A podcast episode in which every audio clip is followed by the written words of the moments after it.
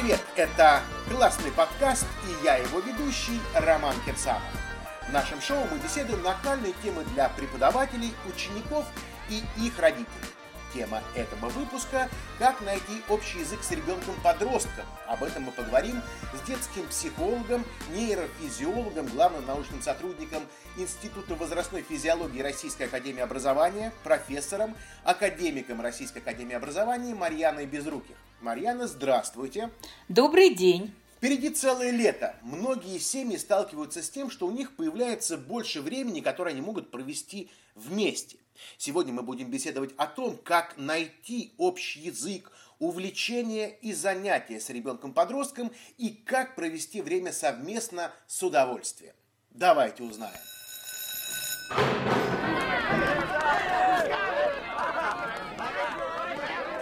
Скажите, пожалуйста, вот для начала давайте разберемся в том, почему во время подросткового периода отношения ребенка с родителями могут испортиться. А, вы знаете, на самом деле это такой э, расхожий миф о том, что отношения с ребенком должны обязательно испортиться. Они могут испортиться. А, и чаще всего это происходит тогда, когда отношения не сложились отношения не сформированы. И ребенок э, не чувствует э, в своих родителях э, друга, помощника, он не может рассчитывать на родителя, а привык к тому, что родитель предъявляет к нему требования, в чем-то обвиняет, когда-то запугивает, очень часто сравнивает подростковом возрасте все проблемы, которые были во взаимодействии э, с ребенком до этого возраста, они становятся более острыми и более явными. И для этого есть ряд причин. Первая причина – физиологическая. Гормональная буря, которую испытывает организм ребенка, а, приводит к неблагоприятным изменениям, которые снижают э, физические, функциональные возможности организма ребенка. Ребенок быстрее устает, он может хуже учиться, потому что э, есть проблемы в реализации когнитивных функций, внимания, памяти, восприятия. То есть если он раньше быстро учил стихотворение, быстро готов был э, ответить на какой-то вопрос, э, быстрее э, запоминал, то в период пубертата его возможности немного снижаются. Я говорю немного, потому что ну, у разных детей по-разному. И в то же время все-таки дефицит когнитивных функций может быть ощутимым. Кроме этого, а, происходят и изменения в эмоциональном статусе ребенка, и это тоже связано с функционированием мозга. А, ребенок хуже регулирует свое состояние. Ему труднее бывает справиться со своими эмоциями, регулировать свое состояние. Он делает это не потому, что не хочет, а потому, что не может. А в ответ очень часто он э, слышит э, какие-то нелестные сравнения. А, очень часто в устах взрослых э, звучат саркастические какие-то замечания в виде насмешки, в виде э, какого-то указания на его несостоятельность. А дело в том, что мозг ребенка в этот период более чувствителен к негативной реакции, чем к позитивной. То есть если ему делают замечание, он будет резко на это отвечать. Даже если там до этого он мог спокойно отнестись к любым замечаниям родителей. Вот эти физиологические и связанные с ними поведенческие изменения а, у подростка часто вызывают неприятие, непонимание, а, такое предубеждение – и очень часто родители словно готовят себя к этой э, ситуации. А мы очень хорошо знаем, что установка под, порой определяет реакцию человека. И если родитель убежден, что в подростковом возрасте будет много проблем, он так и будет реагировать. А как тогда вести себя родителям? Что делать? Э, если вы чувствуете, что с ребенком что-то произошло, что он изменился, но все равно вот ты хочешь общаться с ним, не навредив. А, ну, есть э, вообще э, обычные, элементарные вещи. Для того, чтобы не навредить, с ребенком нужно общаться, не используя менторский тон не используя приказы и приказания, а, не сравнивая его с там, детьми, которые рядом, там, с соседским Петей, с братом Васей или с сестренкой Аней и так далее, и так далее. Ведь очень часто, а я э, совсем недавно работала с родителями подростков, и я попросила их э, написать, э, чем они недовольны в поведении подростков. И оказалось, что родители недовольны как раз вот этой э, чрезмерной эмоциональной реакцией. И тогда мы стали анализировать эмоциональные реакции на что. И выяснилось, что это ответ на требования, причем на требования, при которых тон не выбирается. Я уже не говорю о словах. Э, это реакция на приказы, требующие беспрекословного подчинения.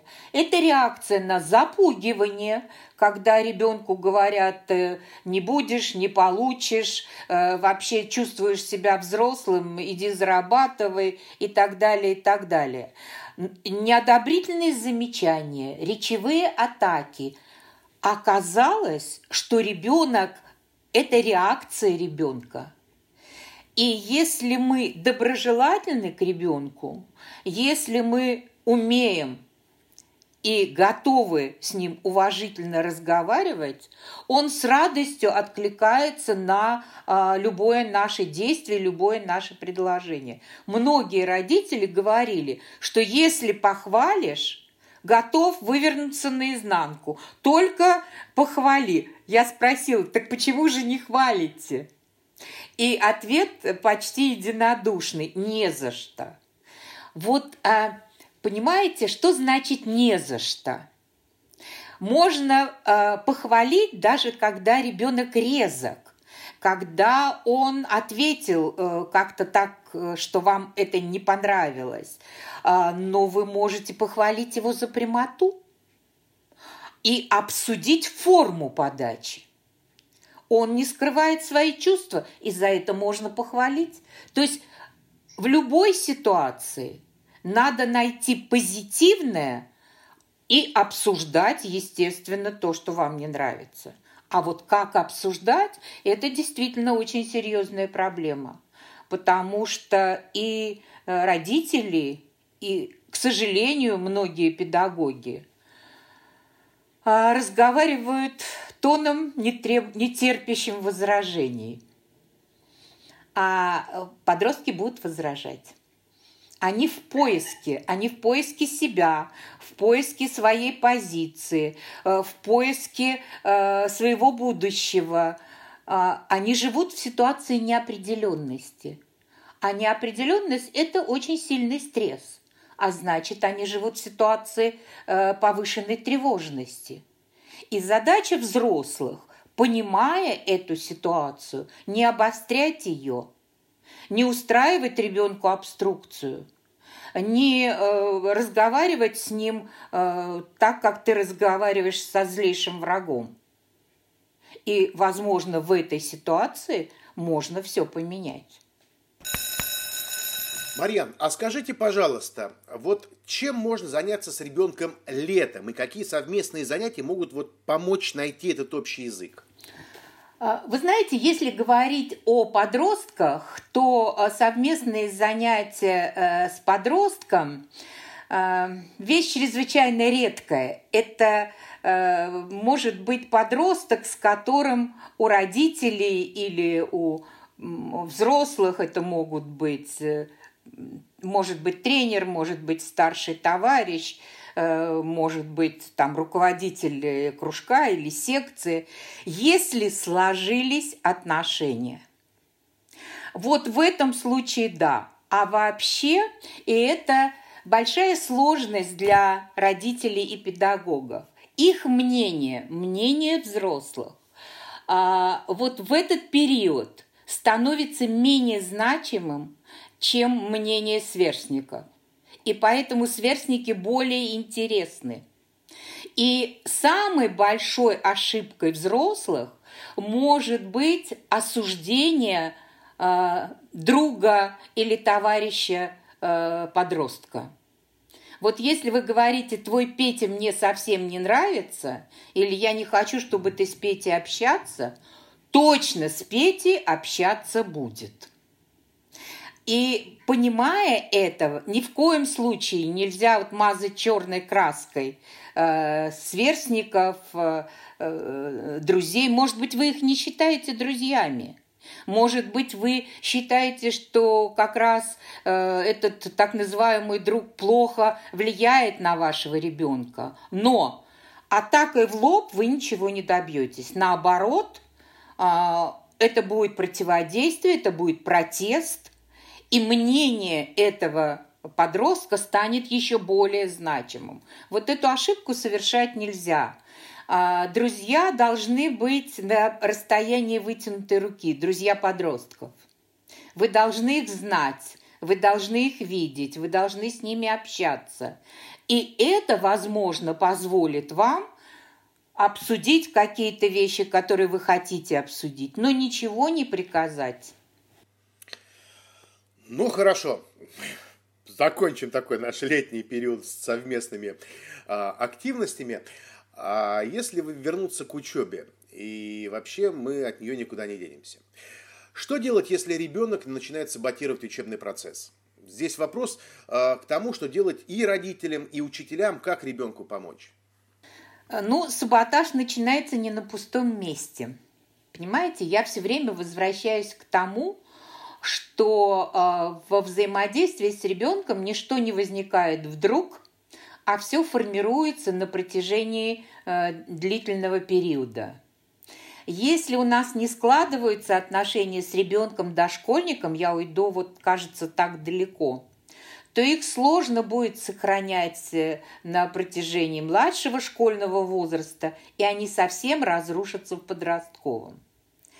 Вдруг с десятилетним ребенком сесть поговорить не удастся, если вы никогда с ним не разговаривали. И если вы э, все время устраивали речевые атаки, и вдруг вы решите, что вы должны быть лояльны, и скажете своему сыну, знаешь, я э, ценю твое мнение, и мне бы очень хотелось с тобой э, все-таки обсудить что-то, он решит, что у вас что-то не в порядке с головой, если вы с ним никогда так не разговаривали. Поэтому, если говорить, э, что такое саботаж, саботаж – это всегда протест. Точно так же, как и агрессия. И тогда стоит разобраться, протест против чего – очень часто это протест против каких-то несправедливых действий. Вот реакция на несправедливость у них словно появляется такой э, ключик или триггер, который реагирует на несправедливость так ярко, так эмоционально, как они не реагировали э, до этого. А, и эта несправедливость может быть разной. Это может быть несправедливое замечание, в котором, казалось бы, нет ничего особенного. Но я еще раз повторю. А тон делает фразу в общении с подростком. Интонация, с которой мы разговариваем с подростком, она должна быть спокойной и доброжелательной. Вот когда мы смотрим, а сейчас много записей э, различных конфликтов, все конфликты начинаются с несдержанности взрослого. Ребенок отвечает. И если мы не хотим этой реакции, значит, мы должны понимать, э, как нам общаться. А вот очень часто родители считают саботажем. А, есть такая коронная фраза, которую я часто слышу, когда родители приходят ко мне на консультации. «Скатился на тройки». Вот, как правило, это происходит там в пятом, в шестом классе. Это период начала пубертата, причем период очень сложный физиологически. А, и вот это скатился, это не саботаж. Ребенку, правда, сложнее учиться. Что делать? Ну, может быть, это не совсем корректная рекомендация, но я рискну ее дать. Здоровая доля пофигизма родителям не повредит. Потому что этот период проходит, а разрушенные отношения с ребенком разрушат то, что не должно быть э, разрушено. А учителю стоит понимать, что ребенок не так быстро включается в деятельность. Э, дети могут быстро очень утомляться. Э, я хочу, кстати, заметить, что нагрузка и интенсификация учебного процесса у наших детей растет все время нагрузка увеличивается, и, э, как показывают исследования нашего института, э, современные подростки не досыпают, не бывают на воздухе, у них нет ни секунды свободного времени, а тогда, когда они готовы поваляться на диване и послушать музыку, это естественная потребность организма. Они должны иметь на это время. Но как реагирует взрослый? Бездельничает. Вот без такого бездельничания на самом деле организм подростка не восстанавливается. Поэтому моя рекомендация родителям – быть снисходительными к тем проблемам, которые есть, и постараться помочь ребенку ребенок очень откликается на доброжелательное предложение помощи. Разумеется, если вы ему будете говорить, не понимаю, ты что там, стал более глупым, или ты тупой, или почему ты это не понимаешь, тебе уже пять раз это объяснили. Это только отталкивает. А им иногда, правда, надо пять раз объяснить. Ну, что поделаешь, это э, такой этап развития организма. Когда-то Януш Корчак, великий педагог и педиатр, понимающий, как растет организм ребенка, писал, обращаясь э, к педагогам и родителям, уважайте трудную работу роста. Это правда очень сложный процесс, и ребенок должен пройти его без потерь. И это задача взрослых.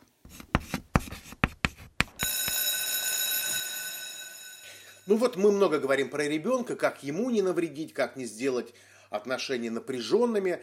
Ну а если взглянуть на обратную сторону вопроса, на родителей. Вот как родителю позаботиться о себе, если ребенок вдруг резко начинает вести себя агрессивно? Как учителю вести себя? Как защитить себя от вот этих негативных эмоций? А, ну, в конфликте, а вы говорите о конфликтных ситуациях, взрослый должен быть более сдержанным, более разумным и более конструктивным. И еще главное, вот для того, чтобы таких ситуаций не было, взрослые должны быть примером. Если родитель никогда не кричит – если родитель не выходит из себя, э, ребенок почти никогда, редкое исключение, такое бывает, но спокойный тон останавливает любую агрессию. А, даже в рекомендациях при нападении э, рекомендуется говорить очень спокойно, сдержанно, без выплеска эмоций. А мы что видим? мы видим еще более активные эмоции взрослых родителей и педагогов. Я считаю, что родители и педагоги должны еще больше, чем ребенок, научиться владеть собой.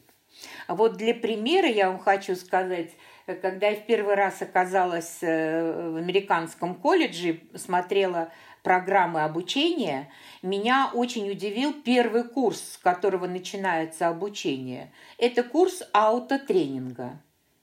И я спросила у директора колледжа, а зачем такой курс?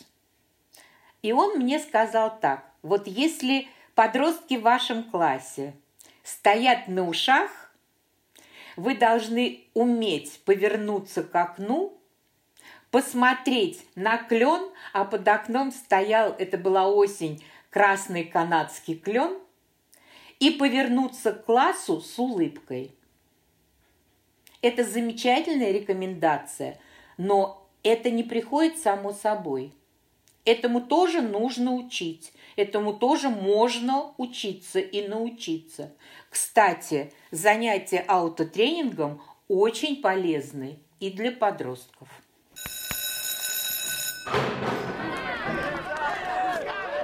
Супер! Ну и если нас сейчас слушают дети, могли бы вы рассказать, как им лучше всего пережить период перепадов настроения и того, что им кажется, что их никто не понимает? Родители, учителя, ну, дети должны понимать, что этот период пройдет, а, это неуверенность, э, это неопределенность, которую они ощущают, повышенная тревожность, чувство неуверенности, смятения, а, часто нелюбви к собственному телу. Это все естественная вещь. Это то, что проходит. Они себя точно найдут – они э, выберут для себя самый лучший путь. Их близкие, их друзья, родители и педагоги обязательно им помогут. Марьяна, спасибо. Я напоминаю, что сегодня гостем проекта «Классный подкаст» был детский психолог, нейрофизиолог, главный научный сотрудник Института возрастной физиологии Российской Академии Образования, профессор, академик Российской Академии Образования Марьяна Безруких. А я, Роман Кирсанов, прощаюсь с вами до следующего выпуска. Слушайте нас в соцсети ВКонтакте, в iTunes, Google Подкаст, YouTube, Яндекс.Музыка и SoundCloud. Ставьте лайки, рассказывайте о нас друзьям и знакомым, комментируйте. Пока-пока.